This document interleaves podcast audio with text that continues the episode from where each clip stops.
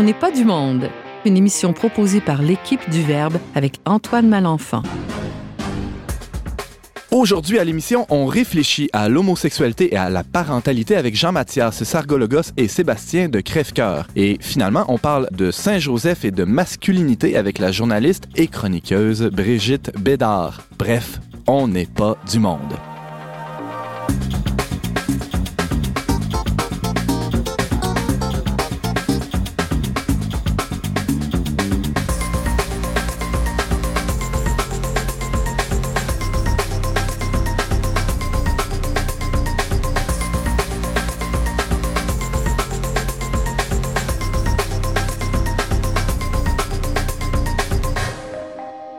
Bonjour à tous et bienvenue à votre magazine culturel catholique. Ici Antoine Malenfant, rédacteur en chef du magazine Le Verbe, qui a la joie de vous accompagner pour la prochaine heure. Et euh, je suis bien entouré de euh, trois chroniqueurs invités. Euh, Brigitte Bédard, bonjour. Bonjour. Antoine, ça va bien? Ça va très bien. Euh, Brigitte, de quoi nous parles-tu aujourd'hui? Je vous parle de Saint-Joseph, dont c'est la fête aujourd'hui, 19 mars. Mhm.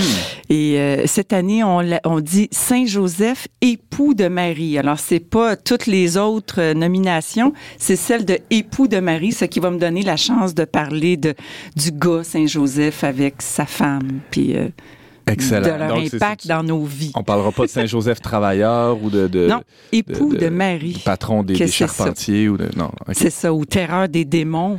Ah oui, ou je savais pas qu'il y avait ce protecteur de la famille. Oui, oui. Mhm. Écoute, c'est Némite, là, patron des Canadiens français ou du Canada. Donc on Ah, focalise sur euh, l'aspect ah, sponsal. oui, Mhm. c'est époux, oui, c'est ça. Magnifique. On a aussi en studio la, la- la visite de deux chroniqueurs. En fait, il s'agit de Jean-Mathias Sargologos euh, qu'on a déjà reçu à On n'est pas du monde. Salut Jean-Mathias. Bonjour Antoine, ça va bien? Ça va très bien, merci. Et de Sébastien de Crèvecoeur qui euh, est avec nous pour la première fois. Bonjour Sébastien. Bonjour Antoine. Euh, alors euh, aujourd'hui, vous allez nous parler de deux textes que vous avez co-signés dans le Figaro Vox. On y revient dans quelques instants.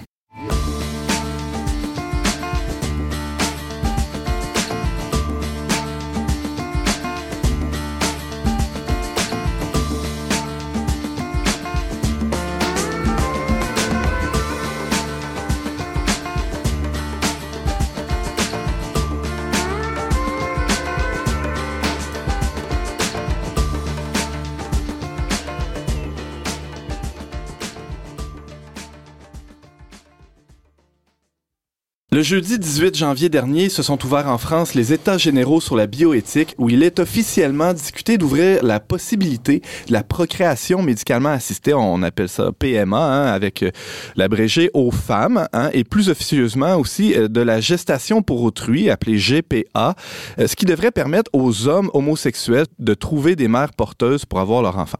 Alors depuis l'ouverture de ces États généraux, la section en ligne Vox Tribune du journal français Le Figaro a publié deux textes sur cette question, deux variations, on pourrait dire, sur un même thème, qui sont co-signés par euh, un même collectif d'auteurs, plus ou moins quelques noms, je crois, vous me corrigerez euh, si je me trompe. Alors, deux des, des signataires euh, sont en studio avec nous. D'abord, Jean-Mathias Sargologos, qui est correspondant québécois pour la revue française Limite, et aussi collaborateur à notre revue Le Verbe, et Sébastien Crèvecoeur, normalien, ancien prof de philo, chercheur en management et consultant en art. Le premier texte, donc, paru le 26 janvier, est titré ainsi, j'ouvre les guillemets, en tant qu'homosexuel, il est de notre devoir de prendre position contre la PMA et la GPA. Fermeture des guillemets. Alors d'abord, bonjour Jean-Mathias. bonjour Antoine. On va commencer avec toi, là, parce que euh, pour, pour bien cerner les choses, euh, Jean-Mathias, juste pour s'entendre sur les termes, pourrais-tu commencer par définir brièvement ce qu'on entend par PMA et par GPA? PMA, c'est ce qu'on appelle donc procréation médicalement assistée. Ouais. C'est-à-dire euh, un couple hétérosexuel fertile veut avoir des enfants, il va euh, dans une clinique et la fécondation se fait in vitro. Et euh, tout est replacé dans le corps de la femme et euh, l'homme et la femme qui sont allés deviennent parents euh, d'un enfant. Alors cette pratique-là en France est déjà légale. Euh, maintenant, qu'il s'agisse de, de, de, du sperme et de l'ovocyte de, du couple en question ou que ça vienne. Ça peut être les ovocytes des parents d'intention ou alors des ovocytes qui proviennent de dons anonymes de sperme dont mon ami Sébastien parlera plus tard. D'accord. sauf que cette pratique-là aujourd'hui en France, elle est réservée aux hétérosexuels. et il y a un débat présentement qui est de savoir si on devrait ouvrir la pratique euh, aux femmes seules ou alors euh, aux couples de lesbiennes. Euh, c'est une revendication qui est portée par des militants euh, LGBT, donc par un lobby, donc par des groupes de pression auprès du gouvernement, ouais. euh, et qui nous posait problème en tant qu'homosexuels parce que on ne se sentait pas forcément d'abord concerné et on n'était pas vraiment à l'aise avec l'idée que des personnes parlent en notre nom sur une pratique qui nous pose un gros problème éthique que je peux développer si tu me le permets. Oui, oui, bien sûr. Alors votre texte s'ouvre en affirmant que c'est qu'en tant qu'homosexuel, tu viens de le dire, que vous souhaitez prendre position. Euh, euh, bon, on, comprend là, que c'est probablement le, euh, le Figaro Vox là, qui, a, qui, a, choisi le titre, mais on retrouve quand même cette idée-là dans le texte. On, on, a, on, on s'est positionné comme homosexuel dans la mesure où des gens parlent en notre nom mm-hmm. et qu'on n'est pas d'accord, ben on leur répond euh, euh, en leur montrant que ben non, ils n'ont pas le monopole sur la parole homosexuelle et qu'il existe d'autres euh, d'autres homosexuels qui pensent différemment d'eux et donc on l'a fait en tant que tel effectivement. Ce qui est en soi assez intéressant, mais on pourra peut-être y revenir. et mais est-ce que vous, vous, vous estimez en tout cas en parlant de la PMA et de la GPA, vous vous parler de dérive éthique. Pourquoi? Ouais. La PMA à la base est un traitement médical, donc qui était là pour permettre à des couples hétérosexuels qui ne peuvent pas avoir d'enfants euh, d'en avoir. C'est-à-dire qu'un couple hétérosexuel, normalement, est fertile. Un homme et une femme qui ont des rapports sexuels doivent pouvoir avoir des enfants. Donc, s'ils ne peuvent pas en avoir, c'est qu'ils ont une condition médicale qui nécessite un traitement. Donc, on n'a pas de problème avec ça. Là, c'est pas, c'est pas la question. La question était quand euh, une femme célibataire ou un couple de femmes décide euh, de faire appel à la PMA pour avoir des enfants. Une femme célibataire seule ne peut pas faire d'enfants. Euh, c'est biologiquement et objectivement impossible. C'est une donnée objective -hmm. et on comprend pas pourquoi elle devrait pouvoir avoir accès euh, à la PMA pour avoir des enfants, pour avoir un enfant toute seule en fait, euh, sans, sans père. Et c'est pareil pour deux lesbiennes. Deux femmes ensemble ne font pas d'enfants. Deux femmes ensemble qui ont des rapports sexuels ne peuvent pas enfanter. Et donc on ne comprenait pas et on ne voyait pas au nom de quoi est-ce qu'elles auraient accès à la PMA pour pouvoir avoir des enfants. Donc il s'agit s'agit pas ici de pallier un problème médical. Exactement. Il n'y a pas mm -hmm. de, de, de, de, il n'y a pas de condition médicale à soigner en fait. Donc on, on comprenait pas pourquoi ou alors au nom de quoi est-ce que euh, on ouvrirait cette pratique euh, à, euh, à des couples de femmes ou alors à des femmes célibataires. On, a même été plus loin. On disait que dans le fond, postuler que deux femmes ensemble devraient avoir accès à un traitement médical pour avoir des enfants revenait à laisser, à laisser penser que être était une maladie. Mm. Donc on était, on, on, on, poussait la logique plus loin en fait, si vous voulez, en expliquant que si euh, la PMA, qui est un traitement médical, est ouverte aux lesbiennes, c'est qu'on postule que les lesbiennes sont malades, ce qui n'est pas et qu'il faut les guérir, hein, comme c'était le cas euh, à l'époque où, où l'homosexualité figurait dans le DSM. Exactement, tout à fait. Donc euh, si on pousse la logique au bout, les lesbiennes se tirent une balle dans le pied en demandant la PMA, c'est parce qu'elles postulent qu'elles sont malades et qu'elles ont besoin d'être en médical pour le soigner. On n'est pas d'accord avec ça non plus. Et, et, vous euh, dites assez tôt aussi dans, dans ce texte-là que vous signez euh, collectivement là, dans le, le, Figaro Vox, euh, Jean-Mathias Sargologos, que euh, il y a une, un, un, débat qui repose beaucoup sur l'émotion, sur les sentiments. C'est mm -hmm. en France, mais on a connu ça ici au Québec aussi. C'est-à-dire que si on, on s'oppose à, à, ce qu'on pourra développer plus tard comme étant le, le droit à l'enfant, là, on, on, y reviendra. Mm -hmm. Euh, c'est un manque d'empathie, euh, de, de compassion. Euh, en fait, il y, a, il y, a, eu toutes sortes d'accusations qui, qui, ont été faites ou qui peuvent être faites euh, contre les, les, les cœurs froids que, que, vous êtes. C'est un mensonge. Il n'y a pas de, il a pas de, de on est, il y a pas de méchanceté, il n'y a uh -huh. pas de, de, de haine, il n'y a pas de misogynie non plus. On s'est fait taxer de misogynie parce qu'on est des hommes qui parlons au nom des lesbiennes. Ouais. on s'est fait taxer de misogynie. c'est faux. Il s'agit juste de, de, de, de faire un constat objectif des choses et en fait d'agir dans le cadre de cette limite qui est le constat objectif des choses. C'est-à-dire que deux femmes ensemble ne font pas d'enfants, une femme célibataire seule ne fait pas d'enfants non plus, et que c'est une donnée objective et qu'il n'y a pas de discrimination à demander à ce que à ce qu'on reste dans ce cadre-là naturel en fait. Et vous appelez même que le débat se, se, se ressente sur des sur la raison hein, et, et qu'il qu cesse de justement d'être appuyé sur, sur des émotions. Euh, effectivement, bah, en tout cas établir un constat objectif que deux femmes ensemble ne font pas d'enfants et qu'une femme seule ne fait pas d'enfants non plus euh, est un constat raisonnable. C'est la raison, elle est là en fait, elle n'est pas ailleurs. Et euh, Jean-Mathias, vous parlez de, ben, tu viens de l'évoquer, là, de, de, de misogynie. Euh, on a parlé pour l'instant beaucoup des, des, des, couples de lesbiennes qui souhaiteraient avoir accès à la GPA.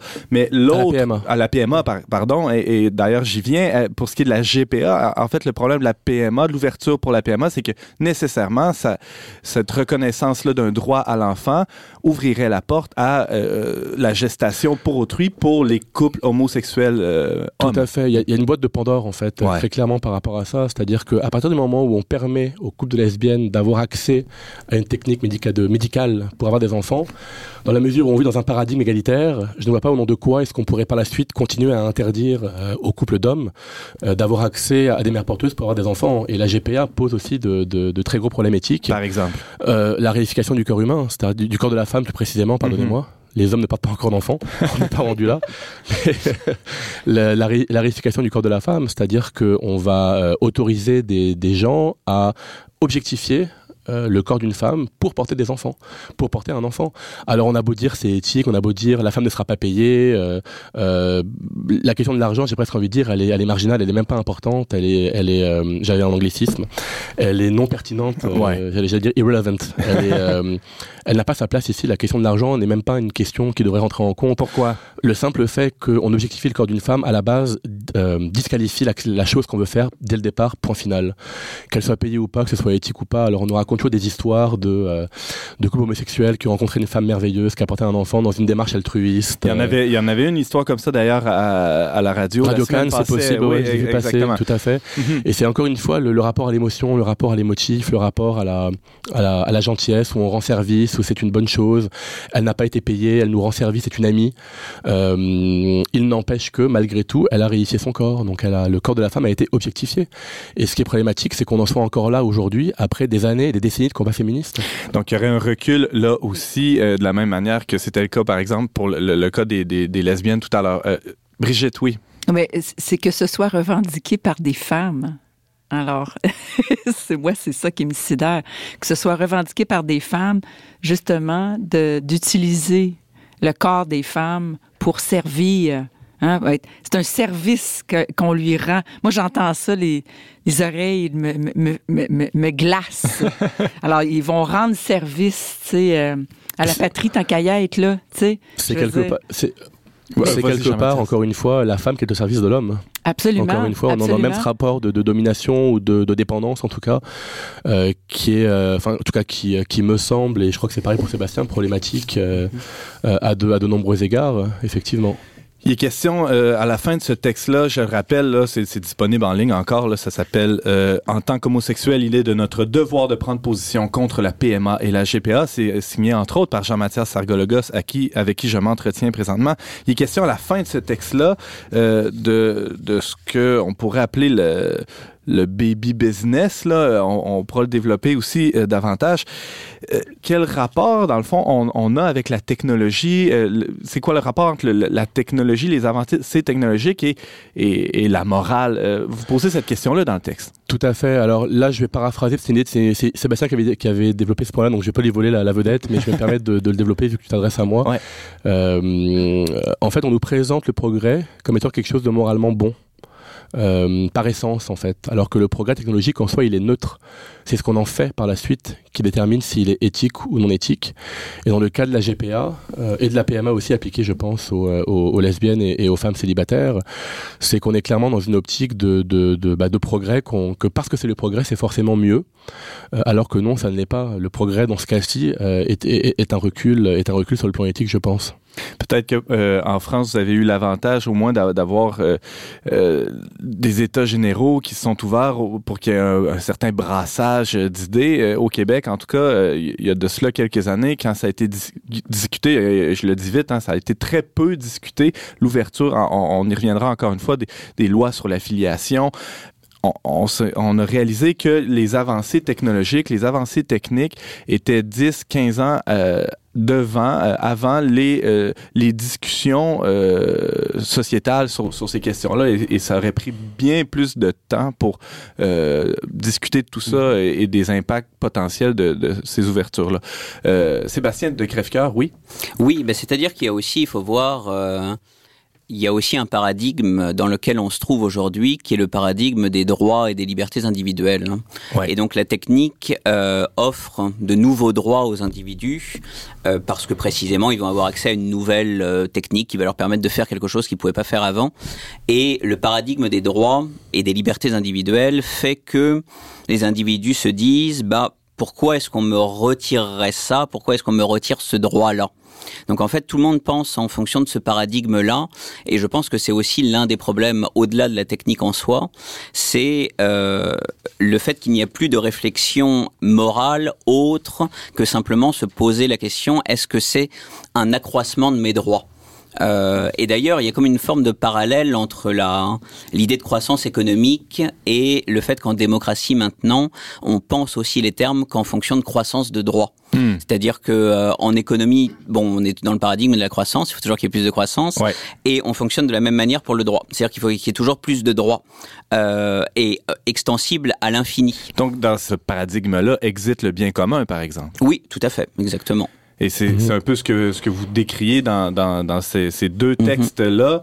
Euh, donc, Jean-Mathias Sargologos, pour, euh, pour revenir sur ce, sur ce premier texte, vous disiez euh, vouloir briser le monopole des associations dites LGBT représentantes autoproclamées des, des personnes homosexuelles. Est-ce qu'il y a eu un, un gros rebound ou un gros retour de, de suite à, à ce- la publication de ce texte-là? Euh, oui, il y a eu des retours. Il y a eu, bah, d'abord, il y a eu des retours positifs. Ouais. Donc, on a, on a eu des, euh, des, des soutiens de la part de personnes homosexuelles qui disaient ne pas pouvoir prendre la parole publiquement comme nous on le faisait. Hmm. Donc, c'est quand même, ça démontre quand même une certaine omerta qui existe euh, dans, dans ce milieu-là. Et euh, mais on a eu ce oui, des, on a eu des, des, des courriels d'insultes, de menaces. euh, et ce qui était intéressant en fait dans les, dans certains des courriels qu'on recevait, c'est que on en faisait encore appel à l'émotion. Ouais.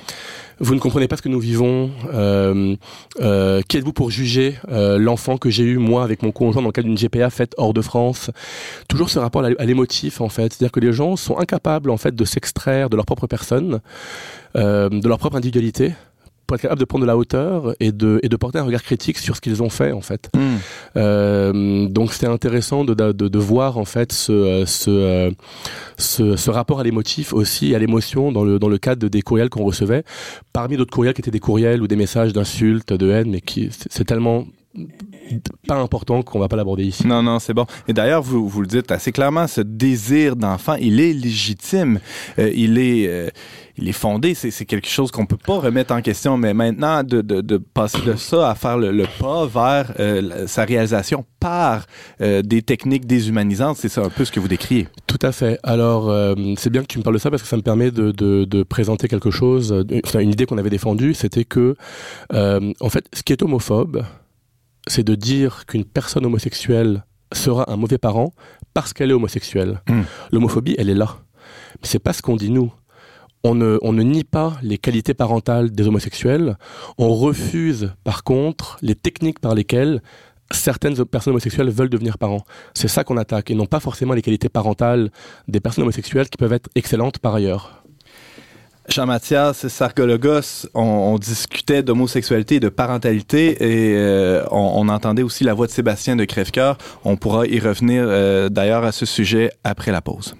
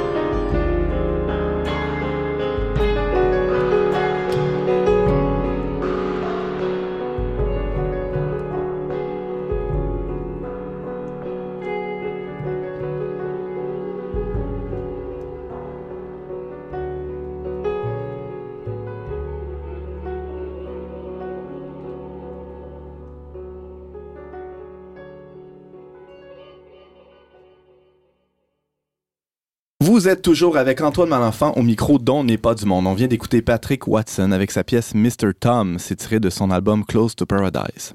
On est toujours avec Jean-Mathias Sargologos et Sébastien de Crèvecoeur qui ont co-signé avec euh, d'autres auteurs deux textes qui ont paru dans la version web du journal français Le Figaro Vox dont le premier extrait, le premier texte s'intitulait En tant qu'homosexuel, il est de notre devoir de prendre position contre la PMA, la procréation médicalement assistée, et la GPA, la gestation pour autrui.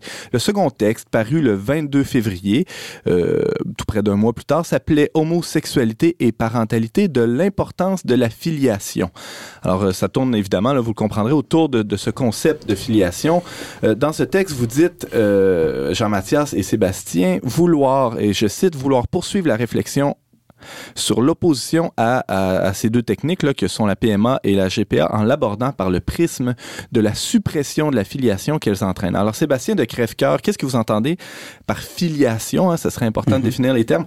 Et en quoi ces techniques euh, de, de, GPA et de PMA, par exemple, la, la suppriment, cette filiation? Ben, C'est-à-dire que la filiation, c'est s'inscrire dans une continuité, dans une lignée. Euh, bon, traditionnellement, depuis euh, des siècles, là, le, euh, les êtres humains, les hommes et les femmes font des enfants ensemble. Généralement, c'est les parents naturels euh, de l'enfant.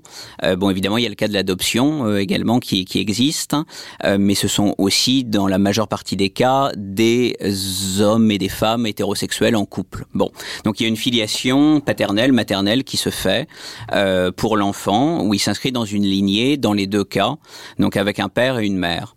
Or, euh, on voit que aujourd'hui, on est dans un paradigme un peu différent. C'est-à-dire que on parle d'ailleurs beaucoup de projet parental. -hmm. Les gens disent maintenant euh, ah bah moi aussi j'ai un projet parental euh, avec mon épouse etc. ou donc avec mon partenaire puisque les, les homosexuels on, tiennent aussi ce discours-là qui consiste un peu à faire commencer la filiation avec soi donc à, à faire comme si l'enfant naissait et que le début et la fin c'était en réalité la vie et la mort des individus, mais qu'il n'y avait rien avant et puis finalement un peu rien après. Or, euh, nous ce que nous pensons, c'est que ça va un peu à l'encontre même de la manière dont toute l'histoire de l'humanité s'est construite. C'est-à-dire qu'on n'arrive jamais de nulle part, on n'est pas ex nihilo, on va dire. Ouais. Donc par conséquent, il y a toujours quelque chose avant, puis il y a toujours quelque chose après, et on est dans cette idée un peu de transmission tout le temps. À la Or, fois transmission, inscription dans un temps long, euh, mais, de, mais, le concept même de filiation place le, le fils ou l'enfant mm -hmm. au, au, centre et c'est oui. ce qui est dé, et c'est ce qui est dénié dans le c'est ce qui est nié dans le projet parental où le sujet du, du projet parental est le parent et l'enfant mm -hmm. devient l'objet de ce projet-là si je comprends bien. Oui, tout à fait. C'est-à-dire que d'ailleurs dans la rhétorique qui est utilisée pour légitimer euh, la GPA ou la PMA, l'argument qui est toujours utilisé, c'est précisément la volonté des parents d'avoir un enfant ou la volonté de, de couple d'avoir un enfant, et on dit de quel droit on leur dénierait cette possibilité. Ouais. Euh, et effectivement, tout est vu par le paradigme et par le prisme des parents. Or, euh, l'enfant, en latin, même étymologiquement, la filiation euh, renvoie au fils. Donc c'est toujours par le, le biais de l'enfant, en fait, que les choses devraient être pensées, et non pas par le biais des parents. Donc on voit qu'il y a eu un changement euh, de paradigme assez important euh, dans la société qui s'est fait, et c'est d'autant plus paradoxal que nous sommes dans des sociétés très portées sur la défense des droits des enfants. Bah oui, c'est ça. Donc, et pour autant, c'est dans cette société-là que les choses sont vues par le prisme des parents, et ça fait longtemps parce que, par exemple, l'adoption par les femmes célibataires, euh, bon, je sais pas pour ici, pour le, le, Québec, mais en France, ça existe, je pense, depuis les années 60 ou 70, donc ça fait quand même longtemps maintenant. Or, l'adoption par les célibataires, euh, de facto prime l'enfant euh, de la possibilité du père ou de la possibilité de la mère, par exemple. Donc on voit que ce prisme-là de l'enfant vu comme un droit à obtenir euh, est assez... Euh, en fait, il remonte quand même, ça fait pas quelques années, là, ça fait bien 40-50 ans qu'on est dans ce prisme. Mais là arrive une nouvelle donnée qui est celle de, de, de ces, cette possibilité technologique, ou en tout cas des, des technologies de la procréation mm -hmm. qu'on appelle, qui viennent euh, changer la donne en modifiant, sinon en supprimant ce lien de filiation. Comment? Oui, tout à fait. Bah, C'est-à-dire que les techniques, euh, évidemment, sont utilisées, euh, comment dire, le propre de la PMA et de la GPA tel qu'on le pense pour l'ouverture aux couples de même sexe. Et d'ailleurs, je préfère dire toujours ça, couple de même sexe et couple de sexe différents, parce qu'en réalité, c'est pas une question d'orientation sexuelle, c'est une Mhm. question de différence des sexes en fait, entre l'homme et la femme. Or, on, on se rend compte qu'on a toujours le prisme de l'orientation sexuelle. Euh, d'ailleurs, c'était la même chose pour le, le mariage qu'on a appelé mariage gay. Ouais. Euh, c'était de dire les homosexuels ont aussi le droit au mariage, etc. Donc on, on prend tout par le prisme de l'orientation sexuelle, alors qu'en fait le prisme c'est la différence des sexes. C'est-à-dire, y a-t-il une différence entre un homme et une femme? C'est ça qui, qui Oui, est un peu tout à fait, effectivement. éclipsé dans le débat. Oui, complètement. Mhm. C'est c'est totalement éclipsé. Et au niveau des techniques, donc la PMA et la GPA, euh, ce qu'elles vont, ce qu'elles vont faire en fait, c'est que encore une fois, comme ce n'est vu que par le biais de la volonté d'êtres humains d'avoir un enfant, quel qu'il soit, euh, et donc de l'offrir à n'importe quel couple, voire à des célibataires. Hein, puisqu'au Royaume-Uni, euh, un homme célibataire peut avoir recours à la GPA, il n'a même pas besoin d'être euh, d'être en couple. hein. Euh, Il n'y a pas cette nécessité du couple. hein. Donc par conséquent, la filiation n'est même plus prise en compte, puisque en réalité, la, la technique, quelle qu'elle soit, PMA ou GPA, consiste simplement à offrir un droit à un individu, et non pas, à aucun moment donné, on pense cette idée de filiation. Le seul moment où on le pense vraiment, ça va être lorsqu'on dit, euh, bah justement, il faut légaliser la GPA pour permettre aux enfants d'être reconnus légalement et officiellement comme l'enfant de bah, des parents qui ont qui ont voulu qu'ils naissent. Ce qu'on appelle les parents d'intention. Les parents d'intention. Mhm. Or, précisément, si ce sont deux parents de même sexe, homme ou femme, bah, par définition, il y a une filiation qui est, qui est coupée. C'est celle de l'autre parent de même sexe. Puisqu'évidemment, comme l'a rappelé Jean-Mathias, euh, deux personnes de même sexe ne peuvent pas faire d'enfants, ensemble en tout cas. Donc on voit bien que, de ce fait, la technique va supprimer la filiation même quand elle s'en réclame. C'est-à-dire que même quand on dit la GPA, euh, il faut la légaliser pour permettre à l'enfant d'avoir une filiation avec ses deux parents, bon bah c'est un peu un mensonge dans la mesure où euh, la filiation ne va être qu'avec un seul des deux parents, puisque par définition ne peut pas l'être. Et si je comprends bien, Sébastien de Crèvecoeur, c'est que ces techniques de, de procréation, euh, pardon, euh, médicalement assistée et de gestation pour autrui euh, viennent euh, couper la possibilité de l'enfant de connaître ses origines et, et c'est là que le bas blesse, c'est ça?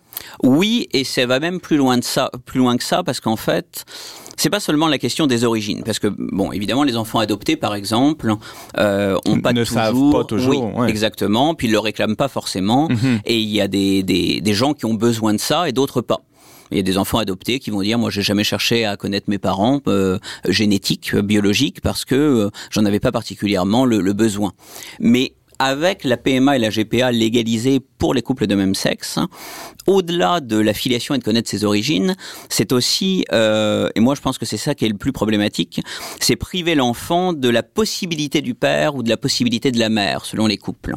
Puisque c'est partir du principe, mais là on revient à cette différence des sexes, Ouais. que finalement un homme ou une femme, c'est exactement la même chose à interchangeable. 100%. Ouais. Oui, tout à fait. Euh, Jean-Mathias, euh, tu voulais intervenir? Oui, juste pour compléter très rapidement euh, ce que Sébastien dit, en fait, il faut savoir que dans une PMA pour les couples euh, de, euh, de femmes, en fait, ou pour une femme célibataire, il y a un don d'ovocytes qui doit être fait, euh, un don d'ovocytes, pardonnez-moi, Un don de Euh, sperme, nécessairement, oui. pardonnez-moi, pour pour les, les, les couples de femmes Mhm. euh, ou pour la femme célibataire aussi. Il y a forcément du sperme qui doit être donné, et en France, ce don-là est anonyme. Ça veut dire que l'enfant qui naît par PMA d'une mère célibataire ou euh, d'un couple de lesbiennes ne saura jamais d'où vient le sperme qui, qui, a, qui a servi à sa conception. Il, légalement, il ne pourra pas le faire.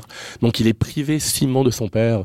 Et cette, euh, cette, euh, cette, cette interdiction-là est problématique. Donc ça, on, on comprend bien par là que le père est à la fois nécessaire, mais euh, Mais qu'on peut une- s'en passer. Une fois, c'est ça, une fois la conception réalisée, il devient complètement facultatif Oui, et même euh, Et la loi protège ça. La loi Mm. protège euh, ce, cet aspect fac- facultatif du père, effectivement. Brigitte, oui? Ben moi, ce que je, je ne peux pas m'empêcher de voir là-dedans le- le- les symptômes de, du gender theory, euh, selon laquelle euh, euh, un homme, une femme, c'est pareil, euh, et que ce n'est que culturel. Les différences et que euh, il y a un certain courant féministe qui, depuis, euh, je dirais, mai 68, c'est tout à fait le symptôme encore de mai 68, tout ça, euh, que les courants féministes, un certain courant féministe cherche depuis toujours à vouloir justement se passer des hommes et dire on est bien capable de tout faire seul. Il y a une, haine de, de l'homme et de la masculinité, de la virilité là-dedans et de le, de l'homme pour la femme aussi. Il y a, il y a vraiment une, pour moi, c'est symptomatique et, et je me demande, puis c'est symptomatique aussi de notre de mai 68 de vouloir euh, faire euh, tabula rasa du Mhm. passé et de, de vouloir tout effacer. Nous, on refait un nouveau monde là, euh, un peu comme le meilleur des mondes. Et euh, c'est c'est ça. Mais je me demande si ce qui n'a pas ouvert la porte à tout ça, c'est le mariage homosexuel. Je me pose la question, est-ce que c'est la notion de mariage, hein, qui a été tellement un débat, mais qu'ici, il n'y en a pas eu? Euh, L'union, c'est une union, c'est un mariage, c'est qu'est-ce qui a, qu'est-ce qui nous a amené à ça? Sébastien de Crèvecoeur. Oui, bah, je pense qu'effectivement, le mariage, euh, moi personnellement, j'étais opposé euh, en France à l'ouverture du mariage aux couples de personnes de même sexe. hein. Ouais. J'aime vraiment rappeler. J'aime bien ce vocable. Oui, je, je le préfère de beaucoup. J'aime bien rappeler cette, euh, Oui. ce fait parce qu'en fait, on, on a fait croire, mais c'était aussi une- un mensonge, que les homosexuels n'avaient pas le droit de se marier. Or, c'était pas la question. C'est que le mariage était fondé, encore une fois, sur la différence des sexes Voilà. Ouais. et sur le fait que euh, c'était une protection de la filiation parce Aussi, que ben oui. on partait du principe que voilà, il y avait un père et une mère, ils faisaient un enfant ensemble, et pour que tout le monde ait des droits, on le mettait au sein d'un cadre institutionnel. Or, on a changé de paradigme où on s'est dit le mariage maintenant concerne en réalité des orientations sexuelles. Donc il y a le mariage hétéro puis le mariage homo. Mais on a postulé un peu des, sujets de droit qui n'existaient pas. Les hétéroparents, ça n'existe pas. Euh, tout ça sont un peu des fictions. Et on a, on a postulé ces fictions pour autoriser euh, ce mariage. Et il est évident pour moi que ça, ça a grandement participé à créer ce nouveau paradigme dans lequel on est en train d'arriver. Parce qu'effectivement, on nie la différence des sexes et on disait tout à l'heure que ça niait euh, un peu le, le, euh, le rôle du père, etc. Mais il y a aussi une négation d'une forme de féminité parce qu'en réalité, c'est une manière de dire que la femme n'apporte rien de spécifique au monde puisqu'elle serait un homme comme les autres aussi d'une certaine manière.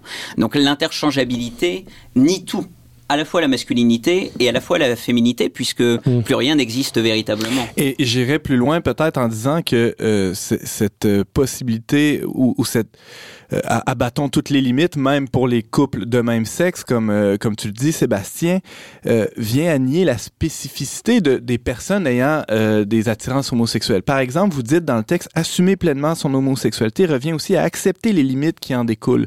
C'est-à-dire que en, en voulant être des, des hétéros comme les autres, un peu comme certaines féministes voulaient être des hommes comme les autres, il y, a- il y a quelque chose qui, qui nie la, la certaines spécificités. Oui, Jean-Mathias. Ouais, je vais me faire l'avocat du diable là, par rapport à ce que tu viens de dire. Qui est l'homosexuel qui s'assume le mieux?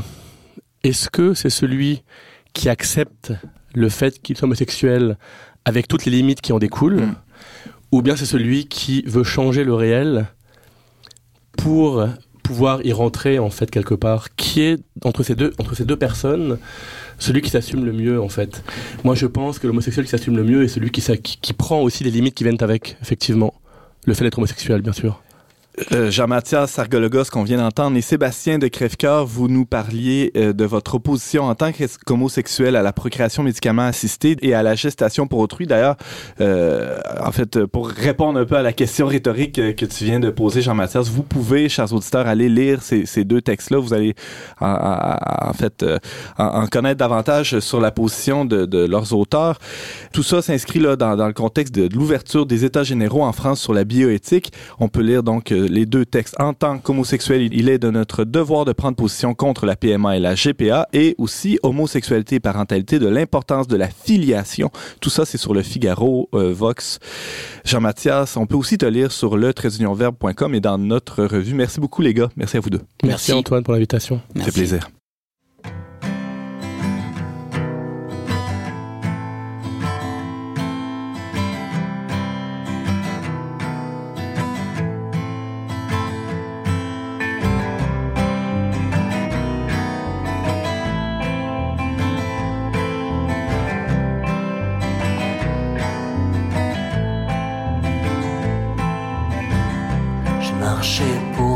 chez moi sans trop savoir où c'était. J'ai trop marché, tout oublié. Mal où j'habitais, surtout d'où je venais.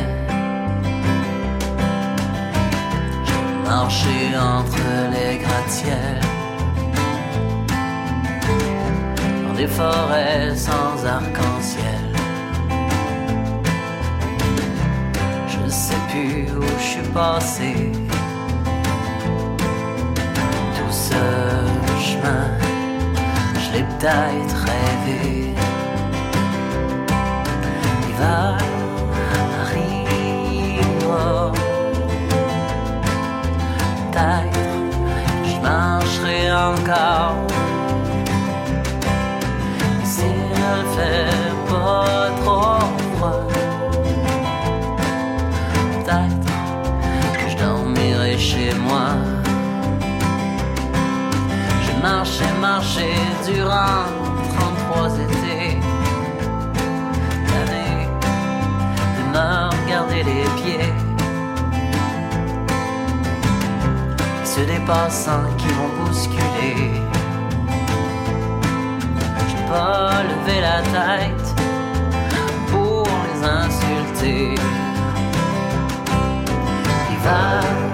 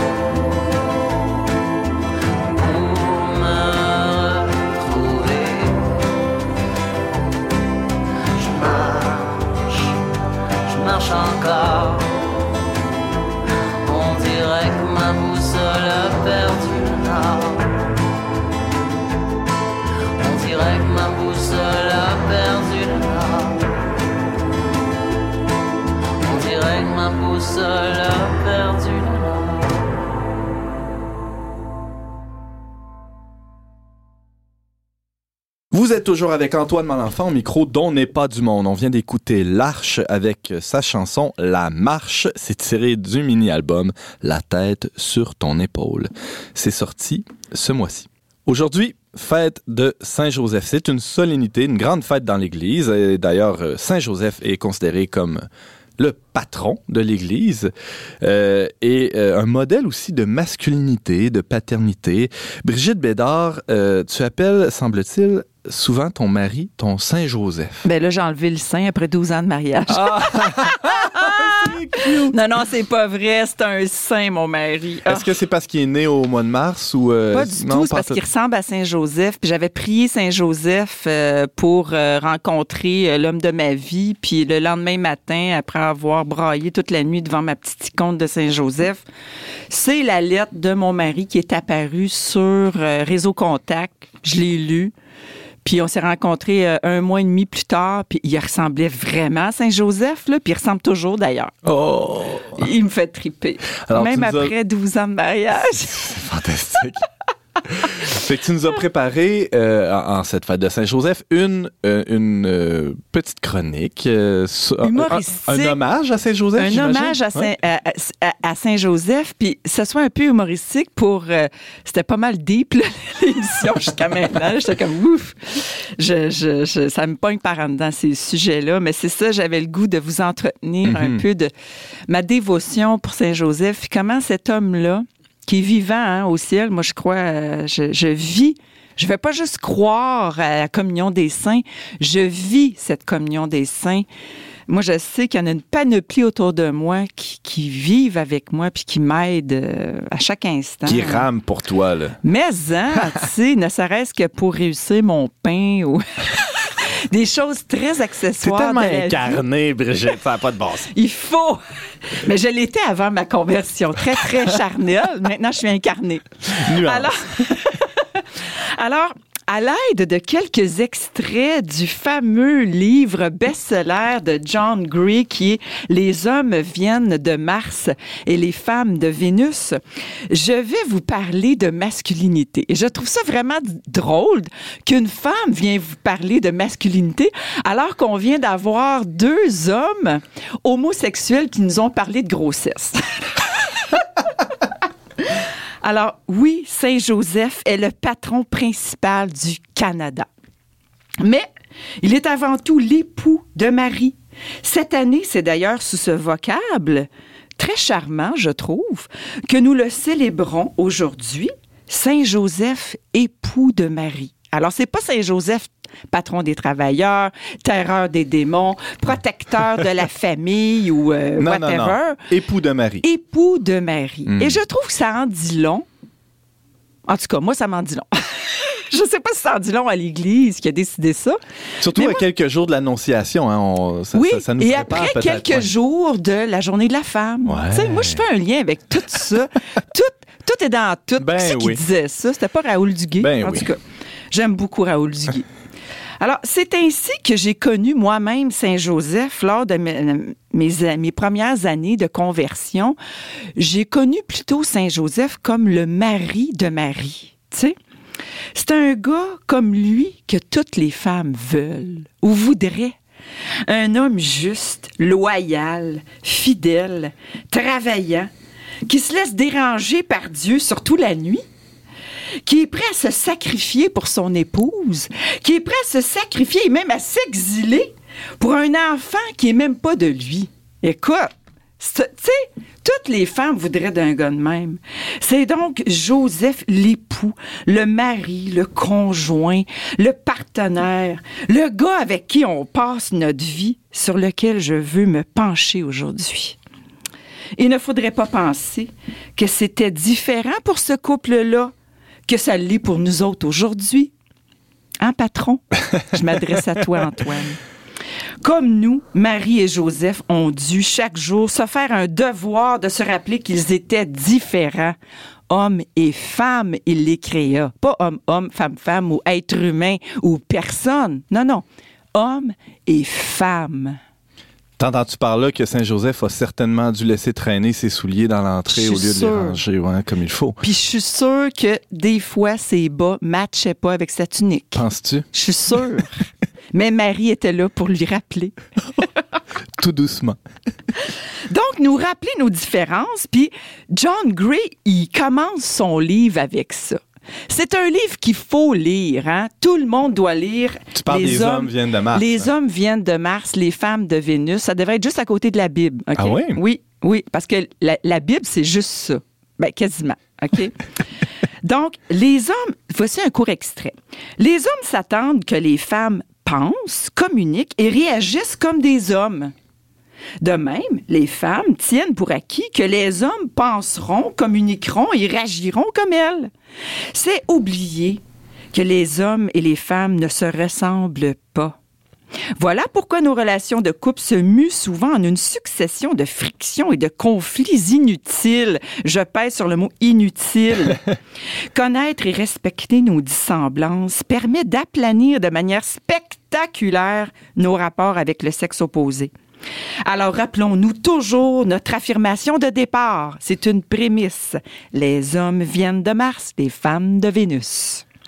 Et là, Joseph viendrait clairement de Mars. là. C'est clair. ouais, c'est ça. Ah oui, c'est clair. Fin de la citation. Ah ouais.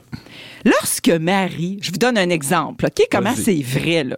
Lorsque Marie a reçu la grande annonce, l'annonce des annonces, l'annonciation, comme on dit, qu'a fait Joseph? Il s'attendait à ce qu'elle pense, communique et réagisse comme un homme, c'est-à-dire en étant direct, les yeux dans les yeux, en lui disant Chérie, je suis enceinte. Mais non, Marie, elle n'a rien dit. Elle a gardé tout ça dans son cœur, comme dit l'autre. ça aurait été bien légitime que l'homme sache un petit peu qu'est-ce qui se passait. Non, la femme pose des questions. Mais comment cela se fera-t-il? Puis il y a une conversation avec l'ange Gabriel. Saint Joseph, Quand son annonce arrive à lui, aucune question. Flingue. Ne crains pas de prendre Marie pour épouse. Et voilà, c'est terminé. Il faut qu'il s'arrange avec ça. Tu sais, même Dieu s'ajuste à la différence des sexes. La femme, comme le dit si bien John Gray dans Les hommes viennent de Mars, les femmes de Vénus, a attendu Marie, elle a attendu que le gars devine ce qui se passe chez elle. Elle a attendu, puis elle espérait qu'il comprenne qu'est-ce qu'elle vivait. Marie, la femme espère secrètement que son homme saura deviner ses moindres désirs ou comprendre ses émotions les plus profondes. La femme, messieurs, est une éternelle romantique. Faut que vous reteniez ça. Non, je vais vous le dire, qu'est-ce qui est arrivé en réalité. Marie, elle s'est dit, ben, il va bien s'en rendre compte. Il est pas cave. C'est gros comme le bras, comme une bédaine au milieu d'une femme. Il a des oreilles pour entendre, alors il doit bien avoir des yeux pour voir. Eh bien non, Joseph n'a rien vu. Il a fallu l'intervention de Dieu en personne, via Saint Gabriel encore une fois, pour lui faire comprendre l'évidence. Mesdames, prenez ça comme exemple. Il n'y a rien de mieux que l'intervention divine pour que votre homme comprenne enfin quelque chose. soit il lui fera tomber les écailles des yeux, soit il le rendra muet pendant neuf mois. C'est selon. Mesdames, je vous le dis, priez pour que Dieu fasse comprendre quelque chose à votre mari. Un autre exemple que je peux donner de John Gray, petit extrait. Il dit dans son introduction, nous tenterons d'expliquer les deux erreurs les plus communes à savoir, d'une part, la propension des hommes à proposer des solutions sans prendre en compte la sensibilité de leur compagne, et d'autre part, l'habitude féminine de donner des conseils gratuits et de chercher à régenter la vie de leur partenaire. L'étude de nos comportements à la lumière de nos origines martiennes et vénusiennes permet de mieux comprendre pourquoi les hommes et les femmes commettent ces erreurs à leur insu. Tu prends-tu des notes, Antoine? Ah ouais, je- j'arrête pas, là. Ma feuille est pleine, Brigitte. Fin de la citation. Ouais. Saint Joseph a-t-il proposé des solutions à Marie sans prendre en compte sa sensibilité? Joseph n'a fait aucune proposition. Il a agi. A-t-il pris en compte la sensibilité de son épouse quand il lui a dit qu'il devait partir pour Bethléem à dos d'âne? Non. A-t-il pris en compte la sensibilité de son épouse quand il lui a dit qu'il devait partir au beau milieu de la nuit pour fuir en Égypte? Non. Saint Joseph est définitivement un homme d'action. Toujours en cavale, à gauche, à droite, toujours dérangé dans ses plans. Disons que ce n'était pas comme ça qu'il avait peut-être vu sa vie avec Marie dans non, le futur. non, non, il devait s'imaginer ça plus tranquille. Toujours hein. Ouais. dérangé, mais pour le bien du monde. Un homme admirable. Marie, elle, donnait-elle des conseils gratuits et cherchait-elle à régenter la vie de Saint Joseph? Au contraire, elle a dit Faites tout ce qu'il vous dira. Il y a un homme aime ça, une femme de même. Écoute! Bon, elle a quand même vu qu'il manquait du vin au mariage à Cana, là. Qu'est-ce que vous voulez? Une femme, ça voit tout. Une femme, ça voit à tout. Surtout si les bas ne matchent pas avec la tunique. Là, elle va vous le dire. Elle va dire, chérie, attache ta chemise comme du monde. Laissez-vous faire au moins pour ça, les hommes. Ta cravate est croche. Puis elle matche pas avec la chemise, tu sais. Rayé, carotté, tout ça, non, il faut faire attention. Troisième extrait. Mhm. Quand les Martiens cherchent à s'isoler et à méditer en silence sur ce qui les préoccupe, l'instinct des Vénusiennes les pousse à discuter de ce qui les tracasse. Non, mesdames. Bref, mesdames, quand monsieur est dans sa grotte ou au soccer ou au hockey ou whatever, laissez-le mariner dans son bocal. Marie a-t-elle couru après Saint Joseph quand il a vu qu'elle était enceinte et qu'il remettait en question son mariage? A-t-elle paniqué? L'a-t-elle abreuvé de questions du style À quoi tu penses? Ou euh, genre M'aimes-tu? En tout cas, les évangélistes rapportent pas ça, hein? Non, Non. non. non, Marie, elle a pas fait ça. En conclusion, mesdames, Saint Joseph est un homme de silence. On voit que c'était pas un gros parlu, comme ben des hommes. C'est pas des parlus. Marie, elle aussi, on disait qu'elle gardait tout dans son cœur, puis qu'elle méditait. Mais elle a parlé quand même une couple de fois. Elle s'est permis de poser quelques questions pour mieux comprendre. Puis ça, Dieu il a respecté ça. Même son fils Jésus a respecté ça. Femme, que veux-tu de moi? Qu'est-ce que tu veux que je fasse? hein? Ben, il a quand même fait ce qu'elle lui a demandé. Alors, c'est une petite leçon pour ces messieurs, une petite leçon pour ces mesdames. Des fois, il vaut mieux garder le silence. Puis on se rend compte que Saint Joseph, il était à l'écoute de Marie, puis que Marie, elle était à l'écoute de Saint Joseph. Ben, peut-être que ça veut dire que dans une vie de couple, il faut plus d'écoute que de paroles. Puis peut-être que c'est ça la grande leçon qu'il faut tirer. Plus écouter, moins parler. Mais ça va être très difficile pour les femmes, je le sais. Mais nous autres, on a nos best chums, hein, qui sont là, puis qui peuvent comme nous aider à ventiler le trop plein de la masculinité qu'on comprend pas. L'homme, lui, il a ses chums pour peut-être aller jouer au hockey, je sais pas, au pinball ou je sais pas à quoi tu voulais jouer l'autre jour, James. Au laser tag. au laser tag ou à- mais il y a personne qui voulait y aller on dirait mais en tout cas je il y, a, il y a quelque chose à faire dans cette différence fondamentale entre nous les femmes et vous les hommes puis c'est d'apprendre à s'accueillir d'apprendre à se taire à méditer puis quand on vient se parler ben peut-être d'attendre de faire le calme avant de pouvoir discuter. Alors, c'était ma chronique. Bon, j'écoute, c'est un hommage à Saint-Joseph, mais c'est un prétexte pour parler des hommes et des femmes, qui est, je pense, mon sujet préféré à l'heure actuelle. Ouais, parce que selon toi, c'est pas pareil, hein, si je comprends bien. Là, Non, pas du tout. Pas, non. Mais c'est fait pour aller ensemble. C'est fait pour aller ensemble, mais c'est ça le paradoxe. Ouais, c'est ça. C'est que la, euh, ils ont de, de- de gra- très grandes euh, différences, mais que ensemble, ils sont à la ressemblance de Oui. Dieu. Puis c'est en faisant cette alliance, c'est là qu'on voit. euh, Est-ce que tu penses que l'être humain est comme Dieu? On est très différents. Pourtant, le Seigneur veut qu'on fasse alliance avec lui. Alors, il se penche vers nous et nous, on s'élève vers lui. Puis peut-être que des fois, c'est l'inverse, mais peut-être qu'avec les hommes et les femmes, c'est ça aussi. On doit se rapprocher de l'autre tout en restant nous-mêmes. C'est tout, euh, tout un exploit. Beau défi. Brigitte Bédard, tu nous parlais du bon Saint-Joseph, avec qui ça serait quand même agréable de jouer au laser tag. Ah, je suis sûre. Je suis certain, oui.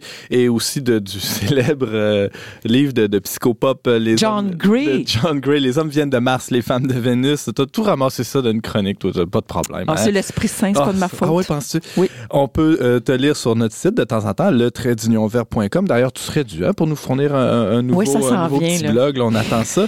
Et aussi dans notre revue. euh, Petit comme- message. Petit message. Et aussi, euh, on peut te lire dans notre revue là, euh, Le Verbe, euh, bien connu. Tu es aussi chroniqueuse à l'émission La Victoire de l'amour et tu as publié euh, justement aux éditions Saint-Joseph ton témoignage intitulé Et tu vas danser ta vie. Merci beaucoup, Brigitte. Amen. Amen.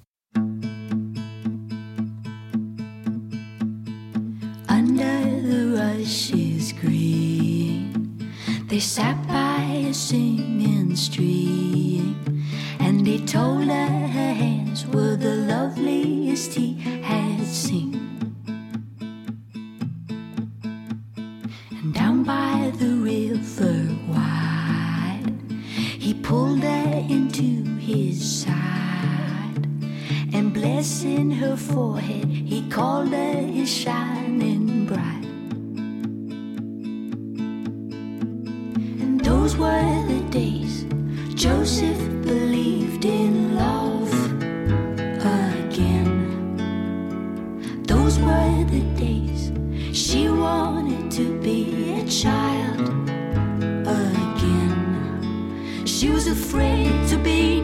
she was afraid to be seen, she was afraid to be